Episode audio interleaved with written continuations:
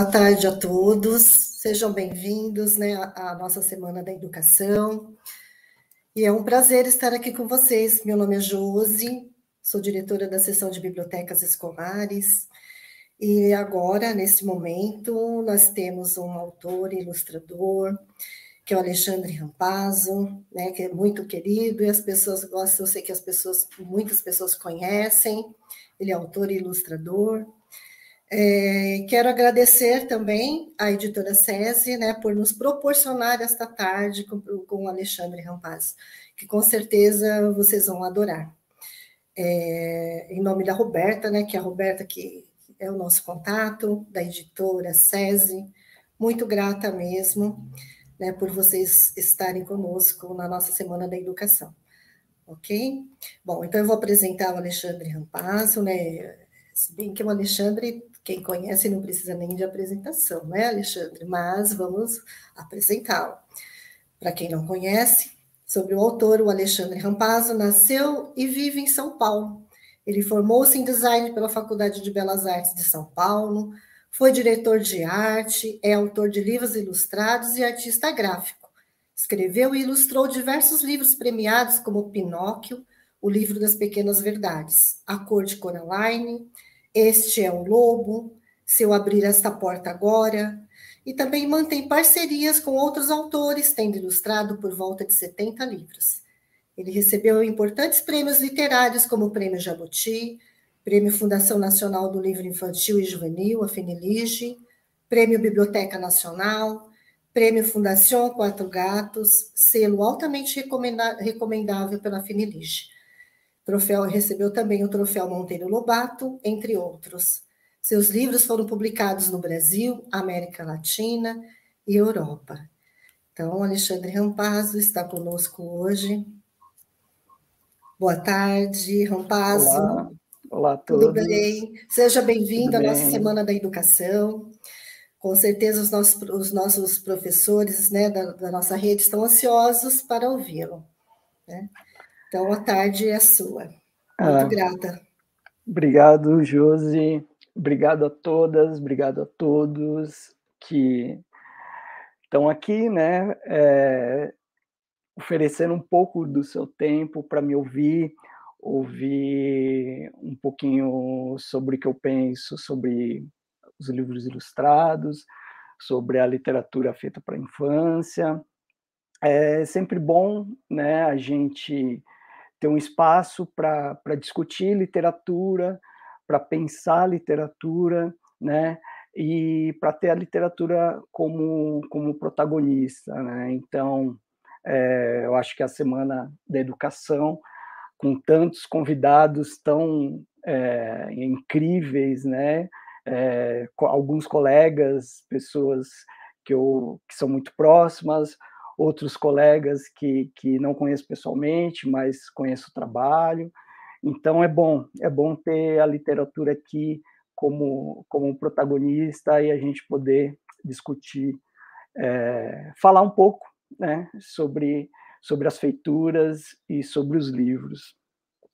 Bom, eu vou ter um, um, um tempo, né, é, assim, é, por mais né, nesse último ano e meio, né, por mais habituado que, que a gente é, esteja com essa é, com essa conexão virtual com as pessoas, né?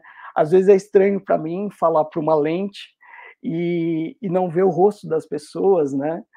É, mas eu sei que as pessoas estão aí, então durante um tempo eu quero expor né, algumas dessas minhas reflexões, esses meus pensamentos, e no final a gente vai ter uma, um tempo para interagir, para eu responder algumas perguntas de vocês, então acho que vocês podem ficar à vontade em colocar algumas questões no chat, é, e, a, e a backstage, aí a produção vai, vai, vai me, me passar e eu vou poder responder para vocês.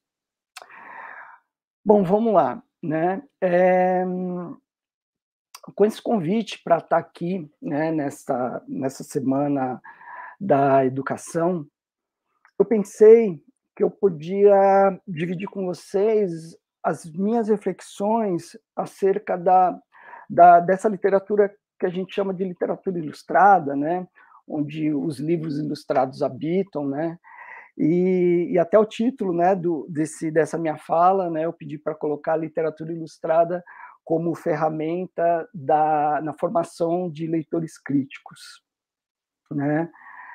Eu pensei, é, principalmente, que ter a palavra e a imagem, né, como agentes, ter a palavra e ter a imagem como, como recurso, va vale aqui para a gente é, se debruçar um pouco sobre essa linguagem, né? E talvez o livro ilustrado é, ele seja fundamental nesse processo, né? Então, eu acho que antes vale a gente, talvez a gente deva pensar um pouco no papel que é atribuído à arte, né? É, tanto a arte pictórica como a arte literária no currículo, né? E no ensino dentro da escola, e mesmo no dia a dia das crianças, né? E se a gente fizer um exercício, é, se a gente fizer uma reflexão, a gente vai perceber que normalmente a arte, no caso é, a arte pictórica, que eu vou abordar bastante aqui, né, sobre o livro ilustrado, ela é tratada como um adorno, né? É, ela é tratada como algo decorativo e, e, e quase nunca como meio de expressão potente, né?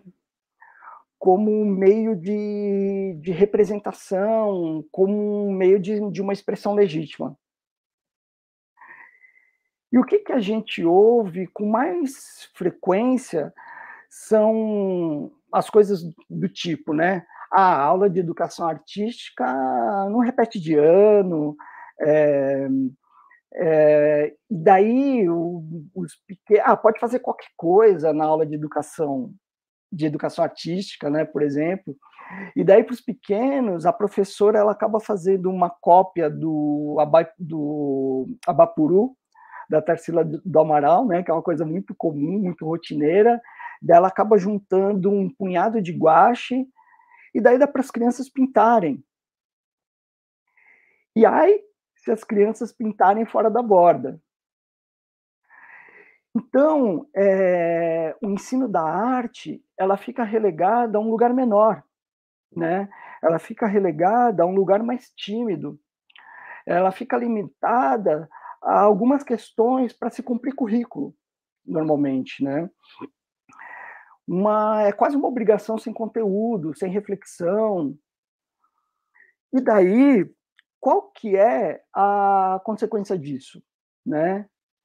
a gente acaba formando uma geração de adultos que não tem uma capacidade de abstrair, né? A gente acaba formando uma geração que ela não tem uma capacidade interpretativa e magética, né? De leitura de imagem, de, de poder ler a, a, a entrelinha de um texto, né? A gente acaba ganhando adultos concretos, a gente acaba é, ganhando adultos duros, né, cinzas, sem uma cultura visual mais abrangente. E daí eu quero dividir com vocês é, uma experiência que aconteceu comigo nessas minhas andanças é, para discutir literatura, para apresentar um pouco dos, dos meus livros, do meu trabalho. E e essa experiência que aconteceu comigo diz muito sobre isso, é, sobre o que eu estou falando, né? Sobre esse lugar da imagem no ensino, a importância que se dá a ela ou a menos importância que se dá a ela, né? É, se eu não me engano, em 2018 foi quando a gente ainda tinha contatos físicos com as pessoas, né?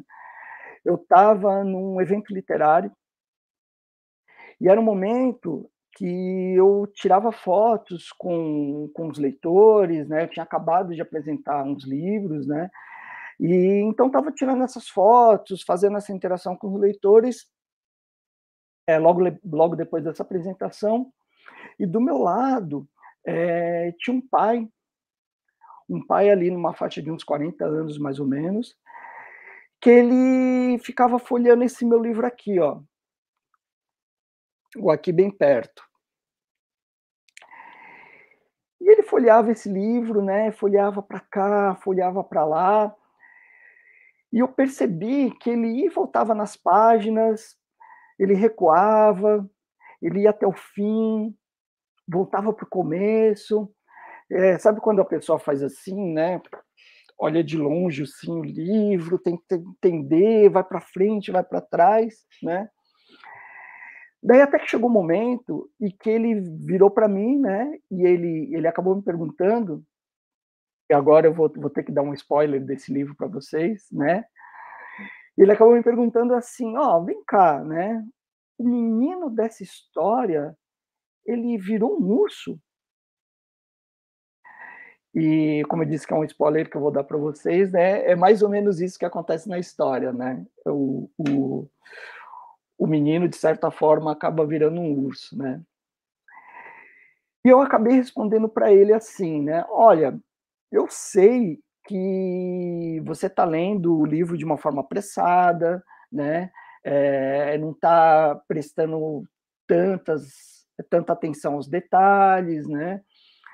Mas quando você lê esse livro com calma, você vai perceber que todas as dicas é, estão no livro, todas as respostas para essa pergunta que você está tá me fazendo, elas estão lá nas imagens.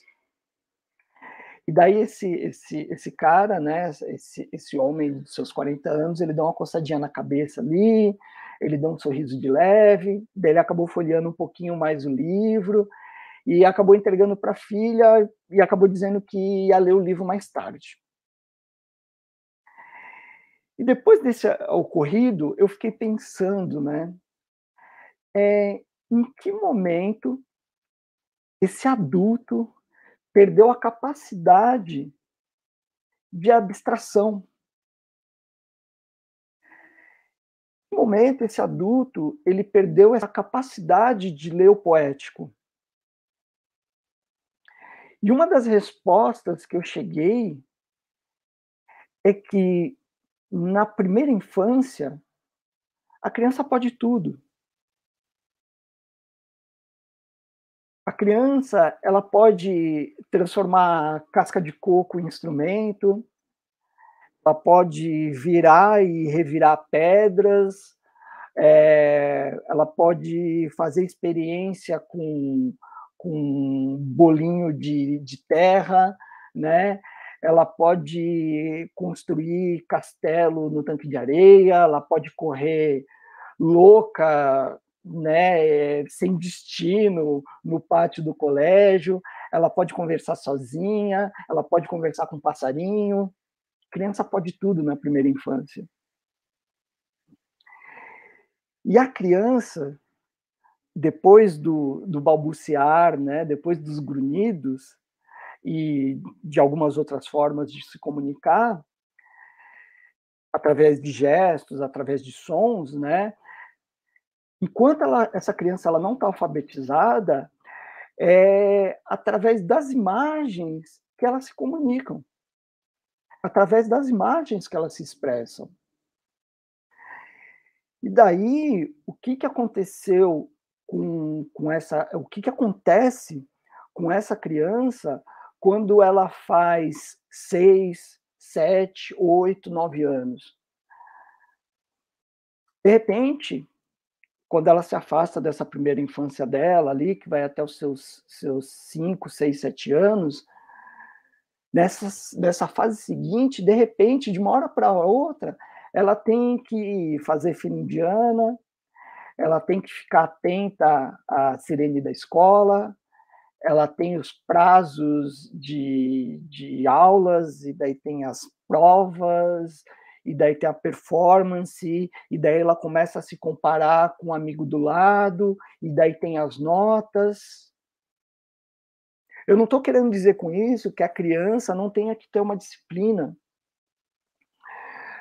mas eu quero dizer que esse salto é muito grande da primeira infância para a idade seguinte, e, e para posterior, e para posterior, e da forma que esse afastamento do lúdico se dá, né? E todo lúdico daquela primeira infância, ela acaba indo escoando. E essa criança ela vai se tornando concreta, ela vai se tornando mais rígida, mais rígida, cada vez mais rígida. E ela acaba se transformando naquele adulto que eu acabei de descrever para você de, de, de 40 anos, que ele não tem uma capacidade de abstração. Então, até para eu não, não me alongar muito nessa, nessa análise, né, é, quando a gente se dá conta que existe um tipo de literatura, que existe um tipo de linguagem narrativa que a gente chama de livro ilustrado, a gente percebe que nela existe essa possibilidade potente, é, onde esse estímulo criativo, essa possibilidade híbrida de leitura que esse, esse tipo de literatura oferece pode agregar muito na formação leitora. Porque quem constrói o livro ilustrado tem que trabalhar de forma equilibrada tanto a palavra quanto a imagem. O ilustrador do livro ilustrado é, ele ilustra o invisível do texto. O texto do livro ilustrado deve se permitir narrar o silêncio. E para termos, né, para que a gente possa ter um leitor é, que observe todas as possibilidades do livro ilustrado, ele tem que ter um olhar, é, ele tem que ser um leitor muito mais amplo, né? Ele tem que ter um olhar é, dentro de um leque é, de possibilidades muito maior, né? É, ele tem que ser um leitor muito mais poético e menos concreto para adquirir também essa capacidade de ler o invisível.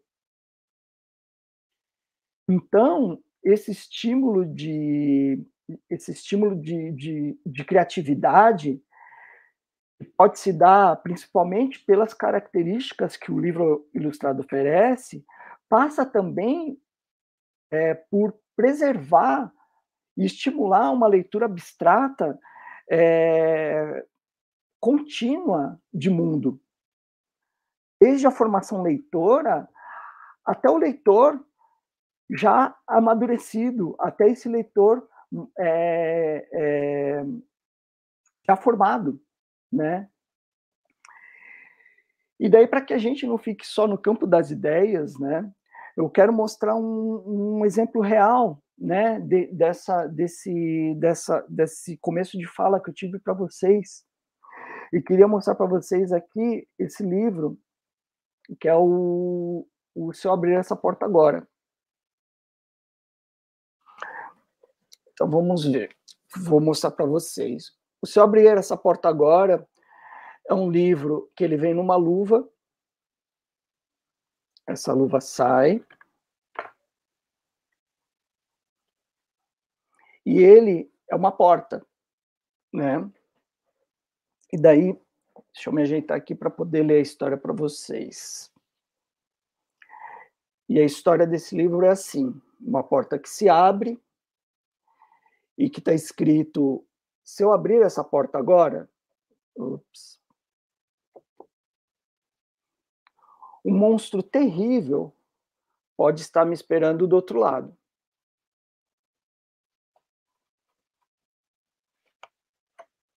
Se eu abrir essa porta agora, ele pode querer sair, puxar o meu pé e me pegar. Se eu abrir essa porta agora, ele pode querer me devorar. Se eu abrir essa porta agora, ele pode até querer Ele pode até querer tomar o meu lugar e fingir que sou eu. Se eu abrir essa porta agora, ele vai ficar com meu quarto, meus brinquedos, minha mãe, meu pai.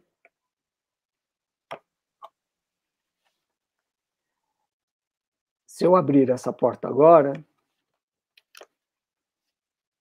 eu sei que eu vou me arrepender. Se eu abrir essa porta agora, ai, ai, se eu abrir essa porta agora.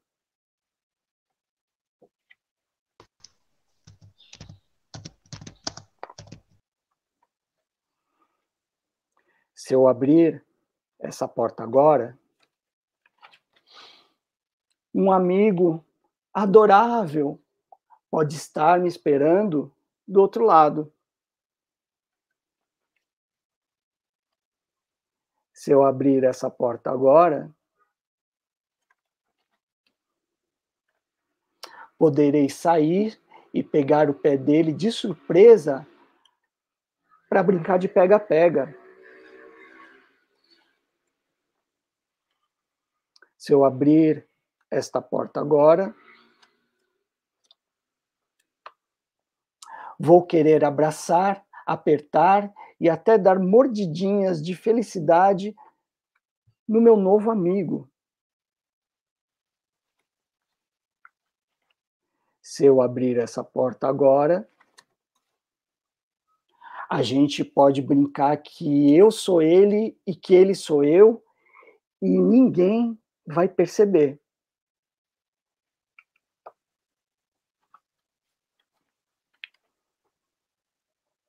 Se eu abrir essa porta agora,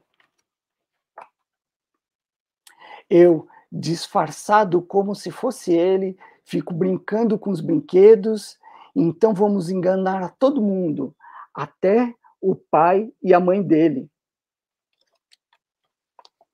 Se eu abrir essa porta agora,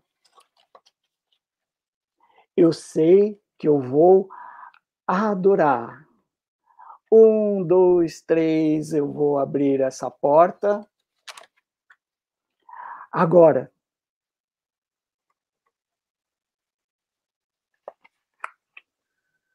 Se eu abrir essa porta agora, um monstro terrível pode estar me esperando do outro lado. Esse é um livro que a gente chama de livro Leporello, que é o livro sanfonado, né? E aqui, particularmente no Se Eu Abrir Essa Porta Agora, ele tem alguns recursos narrativos, né? É, onde a gente coloca o leitor como protagonista, né? Porque o leitor, ele está numa posição aqui que ele se coloca na frente da porta, né? E esse gesto de abrir a porta, uma porta física, né, que é o próprio livro, coloca ele exatamente na situação do personagem. Porque se aqui a gente está olhando do quarto para dentro do armário, quando a história vira e a gente tem a outra cena, a gente passa a ter o olhar de dentro do armário para dentro do quarto. Então, aqui o leitor ele se torna protagonista o tempo todo do livro, né? Porque numa hora ele é o menino do que está no quarto, olhando para dentro do armário, e no outro momento ele ele é os monstros que estão dentro do armário, olhando para dentro do quarto. Existe uma série uma série de outros aspectos desse livro que eu poderia estar discorrendo aqui, né? Como principalmente por essa questão é, de o, o, que em cinema se chama né, de romper a quarta parede, né, que é quando normalmente é quando aquele aquele momento que o, que o, o ator ele olha ele olha direto para a câmera e ele, ele na verdade ele está olhando direto para o espectador e, e ele, de certa forma, né, ele rompe a, as paredes estabelecidas no cinema, né, para falar com um, um, ser que ali não habita, né, que não está ali, que não está na cena, que não faz parte daquele mundo. E esse livro ele brinca um pouco com isso também, né, desse protagonismo do personagem, é, do leitor, na verdade, ao acessar uma história onde ele é colocado como centro da história. Mas, enfim, né, é, eu quis mostrar ele para exemplificar um pouco né, sobre esse lugar do, do da imagem é, dentro do livro ilustrado e desse conceito do livro ilustrado. Mas, mas daí também eu quero, eu quero é, trazer algumas coisas para que vocês possam entender melhor esse conceito né, dessa linguagem que é o livro ilustrado, porque é, a gente, a gente é, pode separar as coisas em duas categorias, né? Um livro com ilustração e o livro ilustrado, né? O livro com ilustração talvez seja é, relativamente, relativamente mais simples de se explicar, porque no livro com ilustração, tudo é muito mais claro, tudo é muito mais definido, é, e de certa forma é mais confortável para o leitor também. No livro com ilustração, existe quase que uma literalidade é, na relação que está, se estabelece entre a imagem e o texto. Né? É, no livro com ilustração, é, existe praticamente um espelhamento né, do que o texto está contando e o que a imagem está mostrando. Já no livro ilustrado, que é essa categoria de livro onde a minha obra é, é, habita, né? É, no livro ilustrado, essa relação de palavra e imagem, ela acaba tendo um outro alcance, né? é, muito embora o, o, livro ilustrado seja uma linguagem é, literária que está entre nós é, praticamente desde o final do século XIX, mais ou menos, eu acho que a gente, principalmente no Brasil, vem se debruçando e olhando mais atentamente é, essa linguagem de uns anos para cá, né? É, e não é que o livro ilustrado seja produzido é, há pouco tempo aqui no Brasil, né? Na verdade, a gente já tem uma produção, já tinha uma produção é, que percorria esse caminho é, há muito tempo. Mas eu acho que muitas vezes a gente é, a gente nem sabia que o que a gente é, tratava, esse tipo de livro que a gente tratava, a gente nem sabia que o que a gente estava fazendo era livro ilustrado. E eu estou falando de nós, autores, né, e de editores também, né? E isso passa, inclusive, pela terminologia que, que se origina, ou que lá fora é conhecida como picture book, mas que a gente ainda patinou durante um tempo para encontrar um termo que fosse mais adequado para ser usado aqui, né, é, para essa linguagem. E eu acho que o termo livro ilustrado ele acabou virando um consenso, hoje é usado é, muito, né, com muita frequência, e acabou virando a identidade desse tipo de linguagem mesmo, né.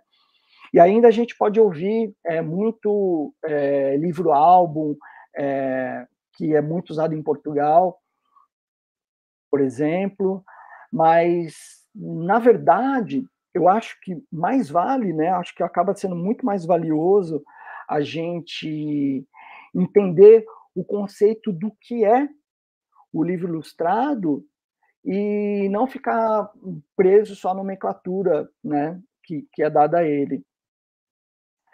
É, eu, bom, é, Para entender um pouco esse conceito, talvez é, Eu vou, eu vou, eu vou trazer uma imagem aqui para vocês, né, que, que eu acho que talvez exemplifique bem né, esse conceito de ilustrado.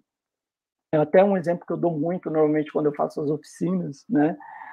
É, e é uns, uns, uns conceitos que, para mim, é, mesmo no meu processo de aprendizagem, né, de entendimento do que é o livro ilustrado, é um, é um, são alguns tipos de conceitos que, que acabam me dando um chão para eu entender o que, que é isso, né? E, e, e, a gente tem que entender que o livro ilustrado ele não é só livro, né? Que o livro ilustrado ele é uma, uma, uma experiência, né? Eu acabo sempre dizendo que o, que o livro ilustrado ele é uma, uma experiência literária expandida, né?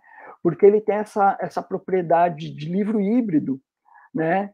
Ele tem é, principalmente por conta né, desse protagonismo alternado que existe entre a palavra e a imagem, né? E no livro ilustrado, a palavra ela, ela acaba se tornando a metade do todo, né? E a imagem também, ela acaba sendo a metade do todo. Uma, ela, uma não, não existe sem a outra, né? Então, na verdade, ela é uma fusão é, da, dessa experiência leitora, que é uma experiência textual, né? é uma experiência da leitura da palavra, e é uma experiência pictórica, da leitura da imagem. E ainda expandindo essa experiência, ela também é uma experiência sensorial e tátil, dessa forma que eu mostrei aqui no Se Eu Abrir Essa Porta Agora. Porque quando a gente pensa é, principalmente quando a gente pensa o próprio objeto livro e sua materialidade também como uma potência narrativa. Então, no, abrir essa porta agora, por exemplo, essa materialidade que eu estou falando, né, de eu usar a estrutura do próprio livro, né, como uma porta, por exemplo, sem que seja algo gratuito, né, é, que seja algo que converse com a narrativa, que seja algo que depende da que faça parte da narrativa, né?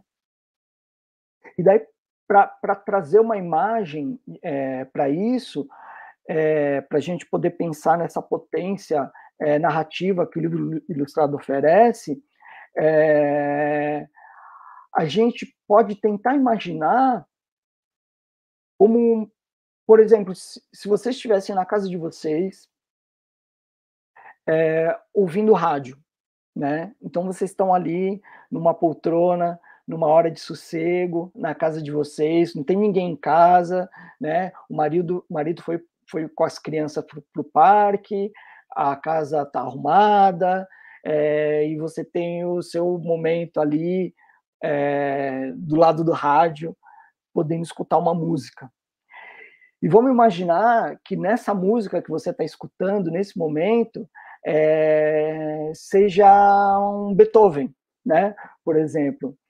E ali, naquele momento que você está na sua casa, ouvindo Beethoven, uma sinfonia qualquer de Beethoven, é, ouvir aquela música naquele momento, ela vai te trazer um tipo de experiência aquela música que está sendo tocada no rádio. Mas se a gente pegar esse cenário e mudar, né? Agora você vai ouvir essa mesma música do Beethoven numa sala de concertos. Uma orquestra inteira executando essa obra do Beethoven. Então, nesse momento, você ali, né, naquela sala de concerto, você tem toda a acústica da sala a seu favor. Ali você vai poder observar é, cada um dos músicos interagindo com seus instrumentos. Ali você vai poder perceber o som de cada um dos instrumentos, o gesto do maestro. E essa experiência que você vivencia, vendo e ouvindo essa mesma música que você tinha ouvido no rádio da tua casa, ali, ao vivo, na sala de concerto, essa experiência ela vai ser totalmente diferente de quando você teve essa mesma experiência na sala da tua casa, ouvindo no rádio. E daí, para vocês não acharem que eu estou maluco, né, voltando para o livro ilustrado, né, no livro ilustrado acontece mais ou menos dessa mesma maneira, né, essa amplitude de percepção é, da narrativa. O texto do livro ilustrado é uma parte dessa experiência. A imagem do livro ilustrado é outra, outra parte desta mesma experiência. E o livro ilustrado ele só vai funcionar quando essas duas partes, o texto e a imagem, é, forem contempladas. Então, no livro ilustrado, o leitor ele precisa usar a imaginação para poder é, preencher as lacunas, para poder notar as brechas que supostamente apareçam nessa construção de narrativa. Esse leitor ele vai ter que perceber essas ausências, ele vai ter que ser um leitor atento e perceber que o que está sendo dito lá no texto não é necessariamente o que está sendo dito na imagem, e vice-versa.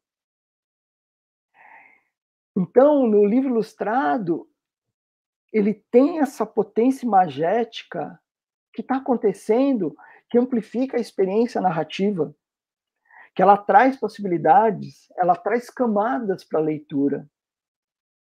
E no livro ilustrado, toda essa potência imagética, ela trabalha a favor da narrativa.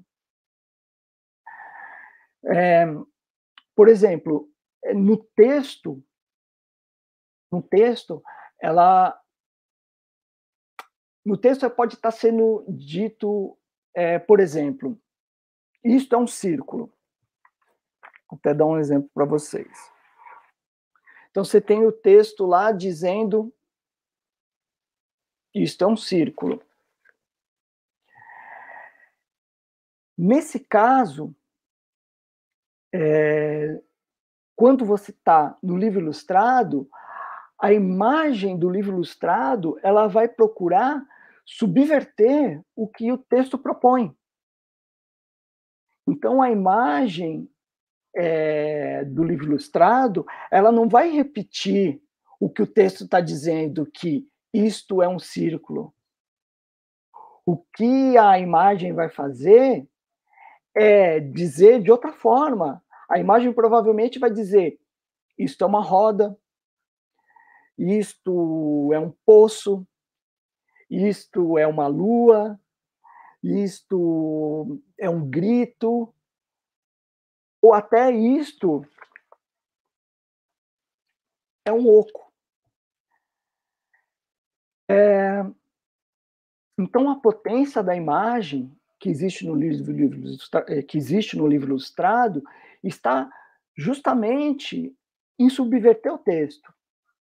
Então, o autor do livro ilustrado, ele tem que conseguir equilibrar bem essas duas linguagens, né?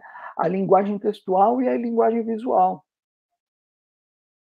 Inclusive tem um tem um autor, né, um ilustrador italiano que eu gosto muito, chamado Roberto Innocenti,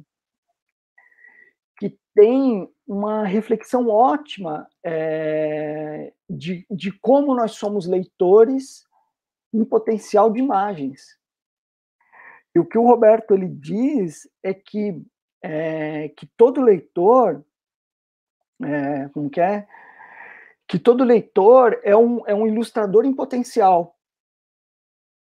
É, todo leitor é um, é um ilustrador é um ilustrador em potencial, pelo menos no campo da imaginação, porque a leitura suscita é, o exercício criativo de criar, de conceber imagens, né?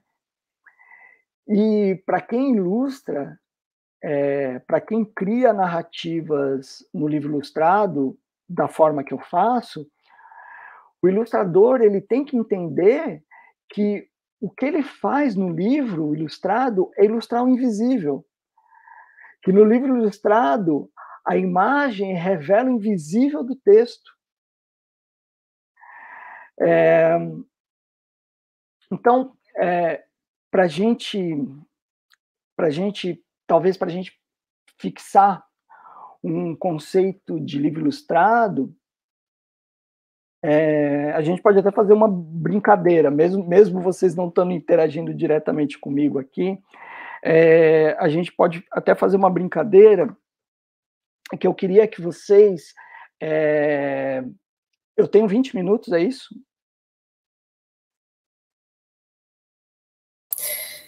Isso, até tá. uma hora, você tem mais um tempinho ainda. Tá bom, então, então vamos lá. okay. Então, vamos fazer esse, um, um, pequeno exercício para a gente tentar fixar essa história, né, de que raios é esse, esse tal desse, desse livro ilustrado. Então, pensem, eu vou dar um texto para vocês, eu, quero eu quero que vocês criem uma imagem a partir desse texto, tá? E o texto é assim, é um texto curtinho. É assim, e o sabiá não sabia se a casa que havia era aquilo que ele via. Eu vou repetir. E o sabiá não sabia se a casa que havia era aquilo que ele via. Ok. Se o leitor ele tem somente essa informação textual que eu acabei de dar para você, ele vai conceber uma imagem em pensamento, uma infinidade, e vai criar né, uma infinidade de informações visuais. E eu tenho certeza que nesse momento, cada um de vocês que estão aqui me escutando conseguiu é, pensar em uma imagem. Mas agora a gente vai colocar o ilustrador nessa história. Então a gente tinha um texto e agora a gente vai colocar um ilustrador. E se esse ilustrador apresentar uma imagem ao lado desse texto, indique este caminho totalmente diferente que eu estou dizendo para vocês. Então, assim, vamos voltar para o texto para a gente fixar de novo. E o sabiá não sabia, se a casa que havia era aquilo que ele via. Agora, a imagem que esse ilustrador vai dar para vocês é uma árvore, uma árvore frondosa, e do lado dessa árvore tem um homem. Pronto. A narrativa que eu propus para você lá para vocês, né, lá no começo, com o texto, já mudou completamente. Primeiro, porque cada um de vocês criou, estabeleceu uma imagem, né, para esse texto que eu dei. Então, quando o leitor une a palavra a imagem, né, quando o ilustrador, no caso, no caso de um livro, né, ele, ele coloca a imagem, ele pode mudar tudo. Ele pode transformar numa uma narrativa de uma primeira leitura totalmente diferente, é, de, provavelmente do que muito de vocês tinham imaginado. Daí, automaticamente, acho que a pergunta que chega para vocês é assim: ah, a casa que estava no texto, então, é a árvore. Mas espera aí, esse homem na cena, o que, que é? O texto não fala de nenhum homem. E tá certo. O texto não falava mesmo de nenhum homem. Porque esse é o tipo de estranhamento que normalmente o livro ilustrado provoca. Esse ruído de entendimento entre palavra e imagem, esse lugar, esse vácuo, e essa construção que o leitor vai acabar fazendo né? E daí a gente pode até, inclusive, tentar expandir isso. Então a gente vai fazer o seguinte: a gente vai voltar para o texto, para a gente pensar nas no que a gente tem até agora, né? Então, e o sabiá não sabia se a casa que havia era aquilo que ele via. Agora, eu vou dar mais uma imagem para esse texto. Então, a gente tem uma árvore, essa árvore frondosa, e do lado da árvore a gente tem um homem. Agora, vou dar mais um elemento para vocês. Na mão do homem tem um machado. Pronto. De novo, toda a narrativa que a gente construiu desde a primeira palavra já mudou completamente. Quando, no momento que eu ofereci a árvore para vocês, no momento seguinte que eu ofereci o homem para vocês, e no momento seguinte que eu ofereci o machado na mão do homem. E daí, de novo, né, volta aquela pergunta para vocês: ah, mas no texto isso não estava dito. E nesse pequeno processo que eu descrevi para vocês, nesses dois simples exemplos de informação que o autor oferece para o leitor, é, vocês puderam perceber como isso pode afetar a construção e o andamento da narrativa. Nesse exemplo, ele tem muito da essência do livro ilustrado. A gente tem a imagem subvertendo a palavra. Mas, assim, a, a riqueza né, e o fascínio na construção, né, da, na feitura do livro ilustrado, ela acaba, né, evidentemente, não se dando mais só nisso. Né? Eu, eu ia precisar de uns quatro dias para ficar falando só na em estrutura, em conceito de livro ilustrado, para a gente ficar esmiuçando esses, esses pormenores, né? Porque tem muitas variantes, né? Que acabam amplificando a, a narrativa, né? É, uma das coisas, por exemplo, que amplificam isso é o que eu gosto de chamar de um elemento extraordinário da narrativa, né? Um elemento que existe a partir da materialidade do livro. E também acaba existindo outras variantes, né? Como é, supressão, é, ausência, é, inclusive tempo, né? O livro ilustrado ele trabalha muito tempo. Eu vou trazer um outro exemplo para vocês aqui, que é este livro, e também vou me posicionar para poder contar para vocês, que é o Pinóquio. Dessa vez eu vou colocar o óculos, que da outra vez eu não quis colocar o óculos. E é, agora eu vou conseguir ler melhor para vocês. Esse livro se chama Pinóquio, o livro das pequenas verdades. E ele é assim, ó. Vou tentar ler um pouco mais ligeiro para a gente poder falar de outras coisas que eu quero falar também. Quando o Pinóquio parou em frente ao espelho, o que viu refletido foi um boneco que era, na verdade, um pedaço de madeira. Era somente um boneco de madeira.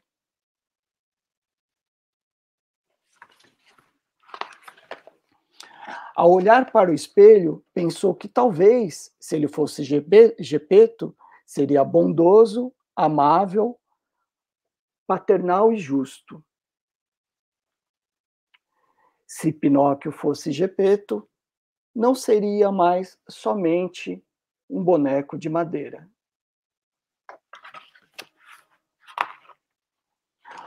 Ou poderia ser o grilo falante, então seria inteligente, ajuizado, responsável e conselheiro. Se Pinóquio fosse o grilo falante, não seria mais somente um boneco de madeira. E se fosse o mestre das marionetes? Teria nas mãos histórias e destinos de personagens controlados por cordas, se Pinóquio fosse um mestre de marionetes, não seria mais somente um boneco de madeira. Quem sabe se fosse o senhor Raposo, seria esperto, atento, astuto. Se Pinóquio fosse o senhor Raposo, não seria mais somente um boneco de madeira. Ou poderia ser o senhor Gato, um gatuno de malandrices, manhas e artimanhas. Se Pinóquio fosse o senhor Gato, não seria mais somente um boneco de madeira. E ser um burrinho talvez não fosse tão má ideia. Não ter, não ter que pensar muito, só comer e dormir, e comer e dormir. Se Pinóquio fosse um burrinho, não seria mais somente um boneco de madeira. E um tubarão gigante ser forte, temido, amedrontador. Ser dono, o maioral dos sete mares. Sim, sim. Se Pinóquio fosse um tubarão gigante, não seria mais somente um boneco de madeira. Olhou para o espelho e desejou ser a própria fada azul. E tudo bem que fosse, pois assim ele mesmo realizaria todos os seus desejos de ser outro. Se Pinóquio fosse a fada azul, não seria mais somente um boneco de madeira. Quando Pinóquio parou em frente ao espelho, o que viu refletido foi um boneco que era, na verdade, um pedaço de madeira. E imaginou como seria curioso se ele fosse uma árvore que sonhasse.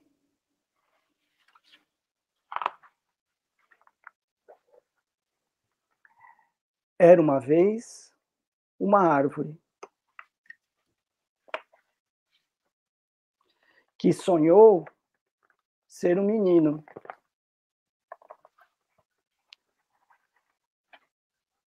Este menino corria pelos campos, nadava na corrente do rio, sentia no rosto o sopro do vento e o raiar do sol. Ele encontrou uma árvore e se debruçou em seus galhos, comeu de seus frutos e descansou à sua sombra.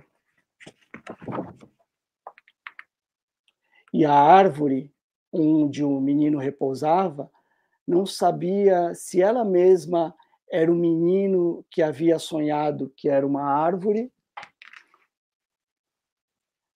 ou se era uma, ou se era uma árvore que sonhou ser um menino.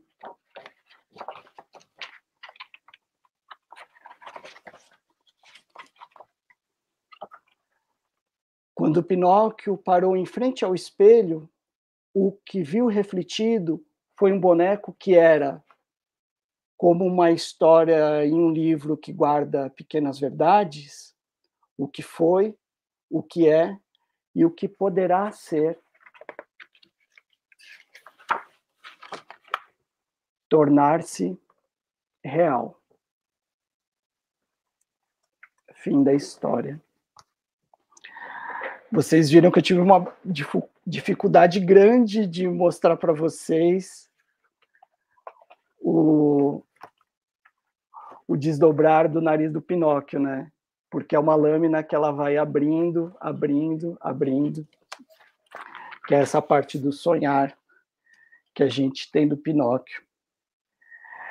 É...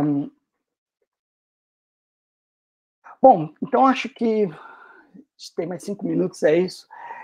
Então acho que com os exemplos que eu trouxe para vocês, dá para perceber um pouco por que, que eu considero o livro ilustrado essa experiência ilustrada, é, essa experiência literária expandida, né? É, assim, sempre vale dizer também que esse, esse elemento extraordinário não necessariamente precisa ser uma faca especial, né? precisa ser, é, como foi mostrado no Pinóquio, ou, ou, ou como foi mostrado no, no livro da Porta. Né? É, eu vou ser super breve aqui né, para mostrar é, um outro livro também, que é o Um Belo Lugar, que é uma história sobre um, um gru né, e a história de tsuru e uma relação, na verdade, que uma criança tem sobre vida e morte, né, que não vai dar tempo de mostrar aqui para vocês, né, senão a gente não vai ter tempo para as perguntas, gostaria muito de mostrar, mas não vai dar tempo. É, mas, mesmo ele não tendo elementos que, que saiam né, da, da, é, de dentro do livro, facas especiais, esse recurso extraordinário que eu contei para vocês, ele está aqui representado pelo próprio formato do livro, né, que conversa com a origem do tsuru, né, porque o tsuru, né, o, o, a dobradura, ela parte de um formato quadrado, né, então tem algumas, algumas coisas que o livro ilustrado se apropria que acaba é, criando esse, esse amálgama né, dessa leitura híbrida que é a palavra, a imagem e o objeto. Eu, a, a, a, Diga, Josi. Posso pedir uma coisa? Acho que dá tempo de você mostrar o livro, sim. Tem gente curiosa aqui. Ah, tá. Então vou mostrar. tá bom. Então vamos lá. Vai lá. Deixa eu me ajustar aqui.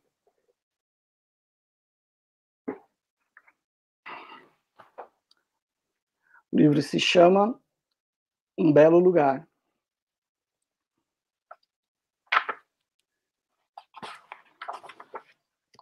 Vou colocar o óculos de novo, tá, gente? Porque a idade chega para a pessoa, a pessoa quer continuar lendo o livro do jeito que lia quando tinha 18 anos, e agora a pessoa está com 26 e não consegue ler, né? Então tem que colocar o óculos.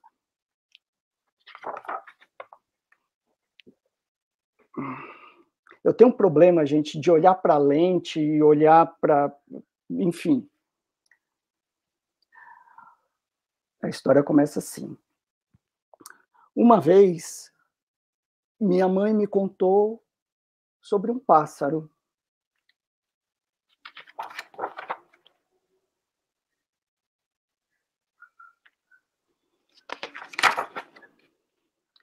Era chamado de pássaro da, felici da felicidade por alguns,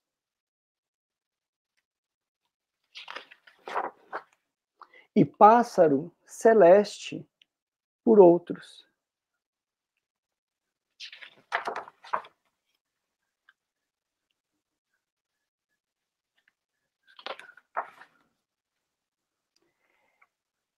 Este pássaro era um gru.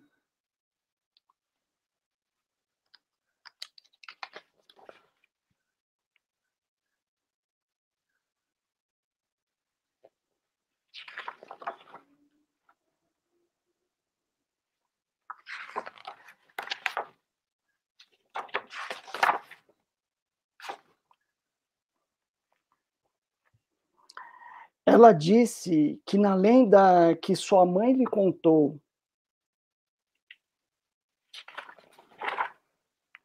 e que era a mesma lenda que a mãe da mãe dela havia contado,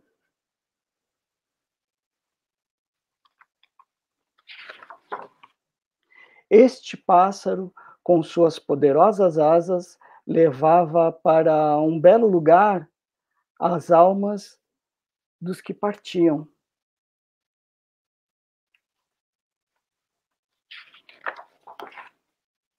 Um lugar que não é aqui nem lá.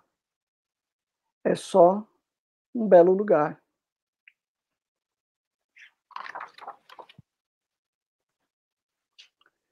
Tive um tatuzinho de jardim que eu guardava num pote de vidro e ele morreu.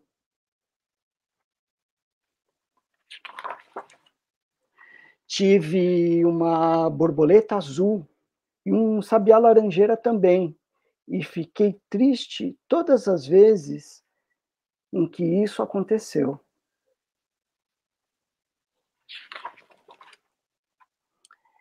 E a mãe me contou do Gru e como ele havia ajudado minha avó e meus bichos a chegarem neste belo lugar.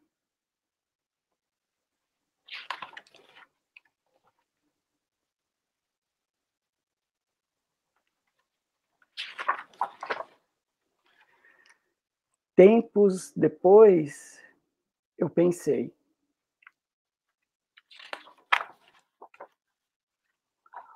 como o Gru vai fazer quando a alma dele mesmo tiver que ser levada para um belo lugar?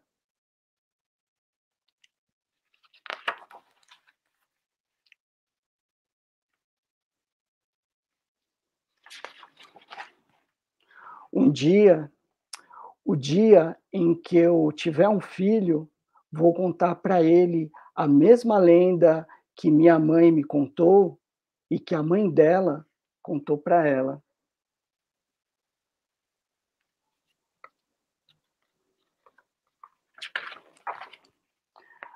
Mas também vou dizer ao meu filho que um belo lugar é estar aqui, ao lado dele.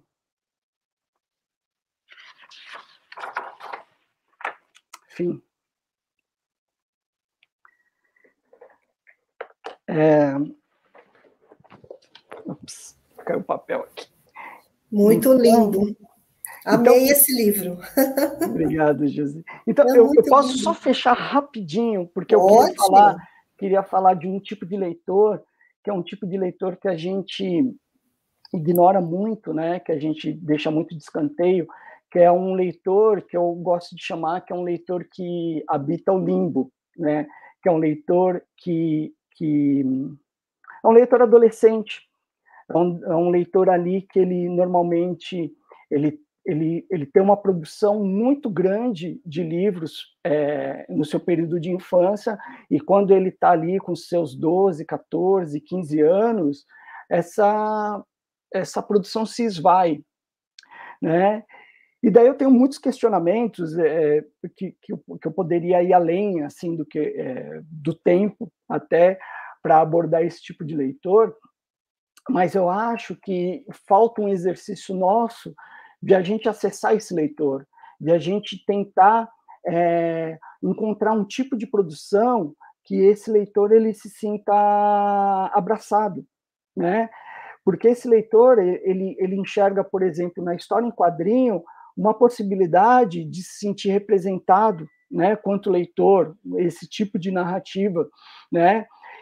E a gente também não se dá conta que esse mesmo leitor ele vai encontrar dentro da, das narrativas, por exemplo, é, do rap ou da, de uma ópera ou de um cinema, as narrativas que ele considera adequadas para ele e a gente normalmente a gente cria um afastamento para esse leitor. Né? Então, é, para falar também desse leitor, daí eu vou ser bem breve mesmo, para não estourar além do que eu já estourei o tempo, falar desse livro aqui, que é um livro que eu acabei de lançar, é um livro chamado Coisas para Deslembrar, que é um livro que é para chegar justamente nesse, nesse leitor jovem, né, e para adultos também, porque a gente é, costuma é, criar um afastamento, principalmente sobre tudo que eu falei, no começo, né, sobre esse afastamento das imagens e, a, e as imagens, é, é, na verdade, criar um hiato para a gente, né, de, de, percepção de mundo. E esse livro é um livro aqui que também é um livro ilustrado, mas é voltado mais para esses, esses adultos, para esses adultos, para esse jovem também. Então é o um livro que ele, o, o nome do livro a gente só vai encontrar no verso, né? E é uma história que é de uma pessoa, né, uma, uma mulher, que a gente identifica aqui, e que ela ela está parada em frente à, à, parede, observando fotos na parede, E o texto todo que está aqui, na verdade, ele está arriscado porque são, são fragmentos de memória. Então, no, com o passar de páginas, esses fragmentos de memórias vão, vão, se, vão, vão se dissipando até a gente entender a história dessa, dessa personagem. Né?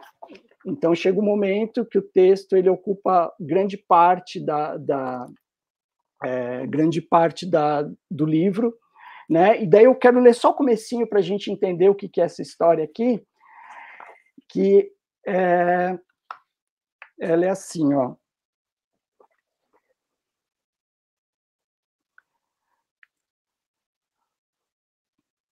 Coisa para lembrar ou reviver uma história.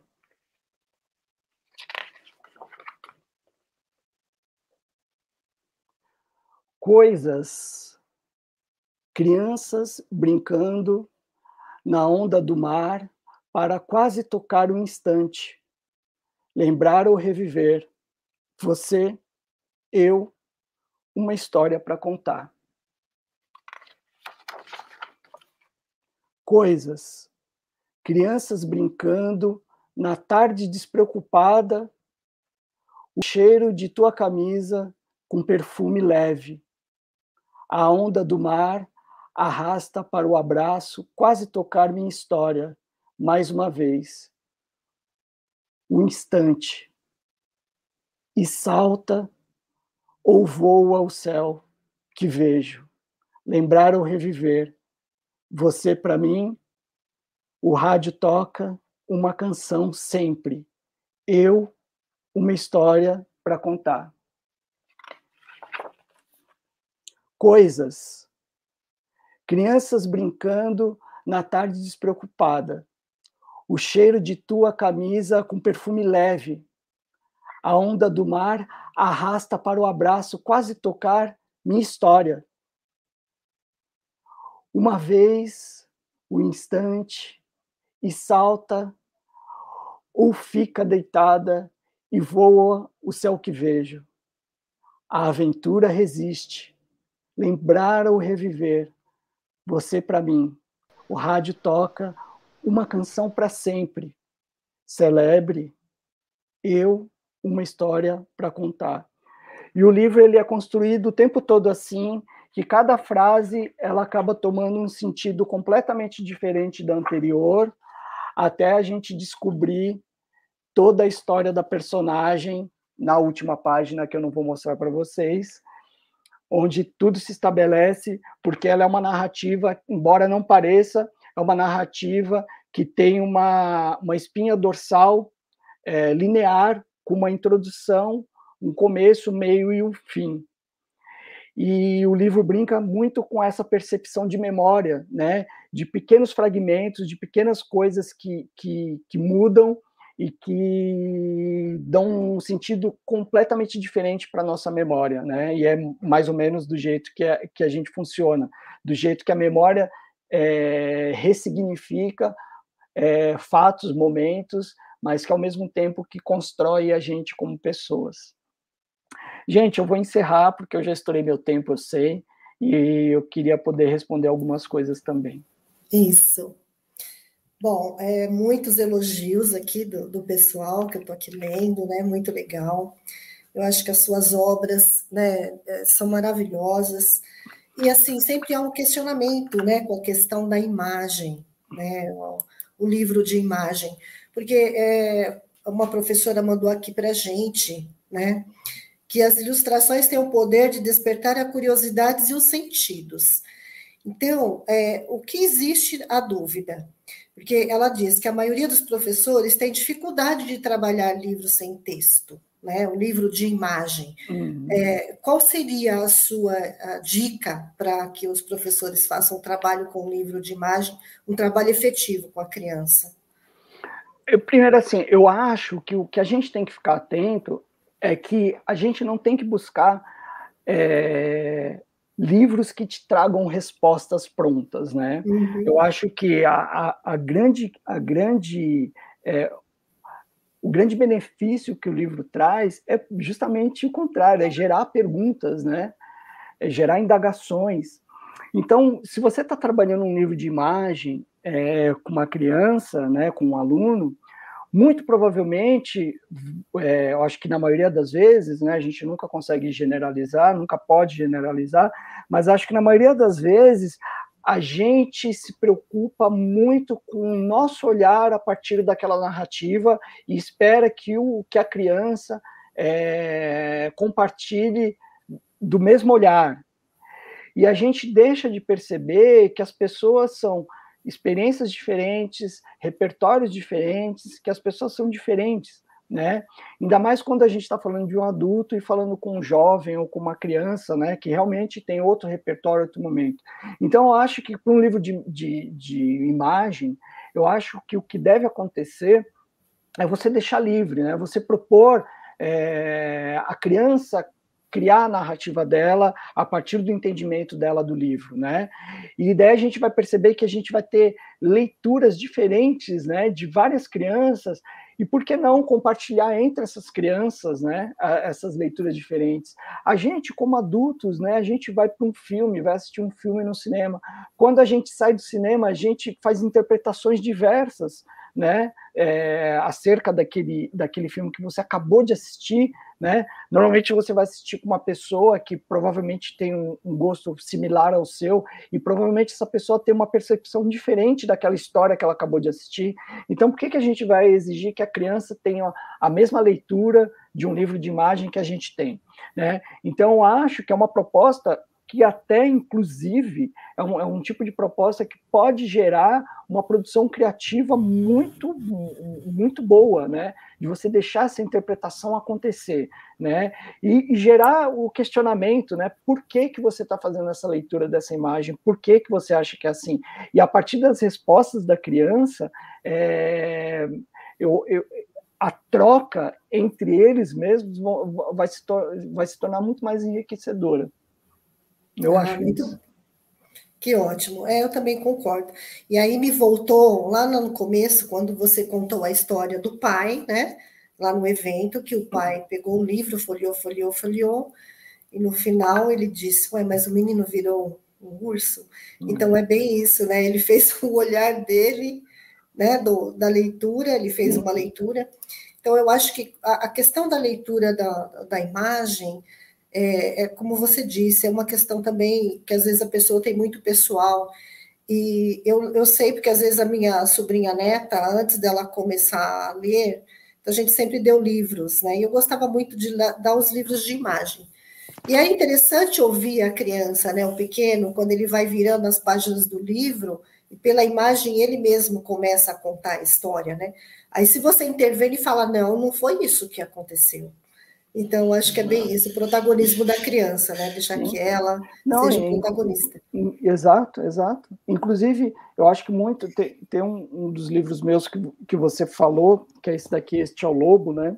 Sim. Que é um livro que é, muitas crianças não, não alfabetizadas, é, é, crianças não leitoras, entre aspas, isso. que elas fazem a leitura desse livro. Depois de uma mediação né, elas conseguem absorver né, é, o que foi dito e criar a narrativa delas. Então, a coisa mais interessante que eu vejo nesse livro é isso: crianças não leitoras formais, mas que conseguem sim fazer uma leitura né, a partir do, do que foi mediado, a partir das, das é, do repertório e as percepções dela, e criar uma linguagem própria. E isso é rico, né? Isso que, que a gente deve deixar acontecer mesmo. Exato, eu acho que você falou tudo. Também tem a questão da mediação, né? que a mediação ela é muito importante né? nesse momento né? da leitura, Sim. antes da leitura. Aí tem uma, duas questões aqui que eu vou juntar as duas, que é uma, é uma curiosidade, né? Deixa eu ver. Que é, é, duas perguntas meio parecidas que é, duas professoras fizeram. Eles, elas estão querendo saber é, como é a inspiração para a criação dos seus livros. Se você transforma a imagem, é, transforma em imagem o texto escrito, ou surge primeiro a imagem depois o texto. As duas tiveram, ah. fizeram a pergunta bem parecida. Sim. Então, é, esse, esse protagonismo ou da palavra ou da imagem, elas se, se alternam, né? É, porque a criação, ela, é, ela não tem uma fórmula, né, pré-estabelecida, né? Uhum. A criação, ela é um processo de várias coisas. Então, assim, eu costumo dizer muito, né, que, que a criação, ela só parte no momento que, que existe um deslocamento, né? No momento que o, que o, que o autor ele se sente é, é, não inquietado né, com algum assunto, né, algum assunto te, lhe inquieta ou que, te trans, que lhe transborda, né, é, e existe esse deslocamento, e esse deslocamento acontece justamente para você tentar achar, achar respostas para essa sua inquietação. Né? Então, e para isso acontecer, não tem o um dia certo, não tem o um momento certo, né? O que, que, o que deve acontecer, o que tem que acontecer, o que acontece normalmente comigo, né? Eu acho que cada autor vai ter uma resposta diferente. Eu ficar atento às coisas que me rodeiam, né? Então, isso é o tipo de coisa que me alimenta muito, né? Então, da mesma forma que eu estava falando que um adulto ele tem um problema é, de não conseguir fazer uma, uma leitura abstrata de mundo, eu trabalho na frequência justamente ao contrário, né? Eu procuro perceber nessas nuances, né? Nessas entrelinhas das coisas que acontecem no mundo, é, isso como fonte de alimento para o meu trabalho, né? Que só vai acontecer quando acontecer esse, esse transbordamento que eu acabei de falar para você. Exato. Então tem uma receita de bolo, não é, às vezes é a palavra que aparece primeiro, às vezes é a imagem, às vezes é uma frase que você escuta na feira de uma criança que uma criança falou para o pai, às vezes é uma música que você escutou, às vezes é um filme que você viu, às vezes é um assunto que, que, que te rodeia de alguma forma que você está com ele, né? É, é, é, igual mulher grávida, né? quando a mulher está grávida, ela olha na calçada, todas, é, é, é todas as mulheres estão grávidas, né? Isso, o que aconteceu? É Mas a verdade é que seu radar ele está aberto para aquilo, né? Você consegue ver, né? É, é, aquelas coisas acontecendo em, em, tempo real na sua frente, né? Então é esse é, esse radar, né? Esse olhar mais mais atento ao, ao mundo que, que rodeia a gente. Será que eu respondi? Acho que Respondeu. Sim, né? Nossa, perfeito. É, eu acho que realmente a, a, criação, eu admiro vocês, autores, ilustradores, que eu fico encantada cada vez que eu pego um livro com umas imagens que me deixam, né? Às vezes, porque assim, a imagem traduz muito também, né? Eu acho que para a criança também isso é muito importante. Eu acho que, ah, bom, a nossa conversa foi ótima. Ah, eu posso dar um recadinho? aqui. Oi? Eu posso dar dois recadinhos? rapidão, Pode, sim. Claro. Queria falar, é porque eu esqueço dessas coisas, os editores sempre me estrangulam. Sim, coloca, sim, no, dia 20, no, no, dia 27 do 11, é. né, dia 27 de novembro, a sim. partir das duas da tarde, é, vai ter um lançamento pre presencial de um livro novo meu, chamado Orbitar, que é aqui em São Paulo, numa livraria é, voltada só para títulos infantis, chamada 97. Está todo mundo convidado. É, se tiver alguma dúvida, é, eu tenho colocado lá nas minhas, na, no meu Instagram lá, que é Ale Rampazo. Então tá lá a informação. É, e vai ser o primeiro evento presencial de um lançamento de um livro meu em um ano e meio. E depois, no dia 11 de dezembro, este livro aqui é, vai ser lançado na Livraria Travessa, mas eu não sei o horário ainda, nem qual das livrarias travessa. Então, eu vou, eu vou colocar lá nas minhas redes sociais também. Então, dia Legal. 27 do 11 e dia uhum. 11 do 12 tem dois lançamentos aí. Eu, se, as, se quiserem Muito ir, bem, será uma parabéns. alegria. Olha, eu até vou pedir para a Bárbara colocar o seu Instagram aqui na descrição, ah, né? Que se o professor quiser te seguir lá no Instagram. Isso, isso é obrigada, isso. Bárbara. Realmente nossa conversa foi muito boa, foi ótima. É, eu acho que assim sempre falta, né? porque assim nós temos as nossas bibliotecas, né, os profissionais da BEI, a gente sempre tenta trazer um pouquinho, né, dos livros da, da literatura para que eles entendam o processo, né, que eu acho que isso é muito bacana. E você falou muito bem, foi a sua fala foi muito pertinente e, e com certeza os nossos professores diante das né, dos elogios aqui gostaram muito. Então, Muito eu quero obrigado. agradecer a sua presença, agradecer a editora SESI, né? E, e, dizer que, assim, que os professores, né, não, antes da gente sair, não se esqueçam que tem que validar a presença, o link vai aparecer aqui embaixo, ok? Que também temos, né, o, né? Oi, Fala fala. última, ah, juro que é a última. não, também é, falar, é, a editora vai me matar também. O, o se eu abrir essa porta agora, como você falou do livro, né? Sim. Parece que ele está com um desconto gigante isso, lá. Isso, isso eu ia falar. Ah, é. Isso. É isso. Não, pode, mas pode enfatizar aí, ó. Muito mas bem, eu, eu acho, acho, que na, acho que na Martins Fontes, né, tá com desconto, acho que de 50%. 50%. Uma coisa isso. assim, né? É isso. É. Pessoal, então é o seguinte, vão lá, né, no nosso, acessem o site, né, do, da Semana da Educação, lá na Feira Literária, vão lá na Editora César, pode comprar os livros do Rampaz, estão lá, ok? Temos também o recreio virtual para vocês, né, nos, nos, intervalos poderem entrar e, e, ver um pouquinho de música, né, da de arte.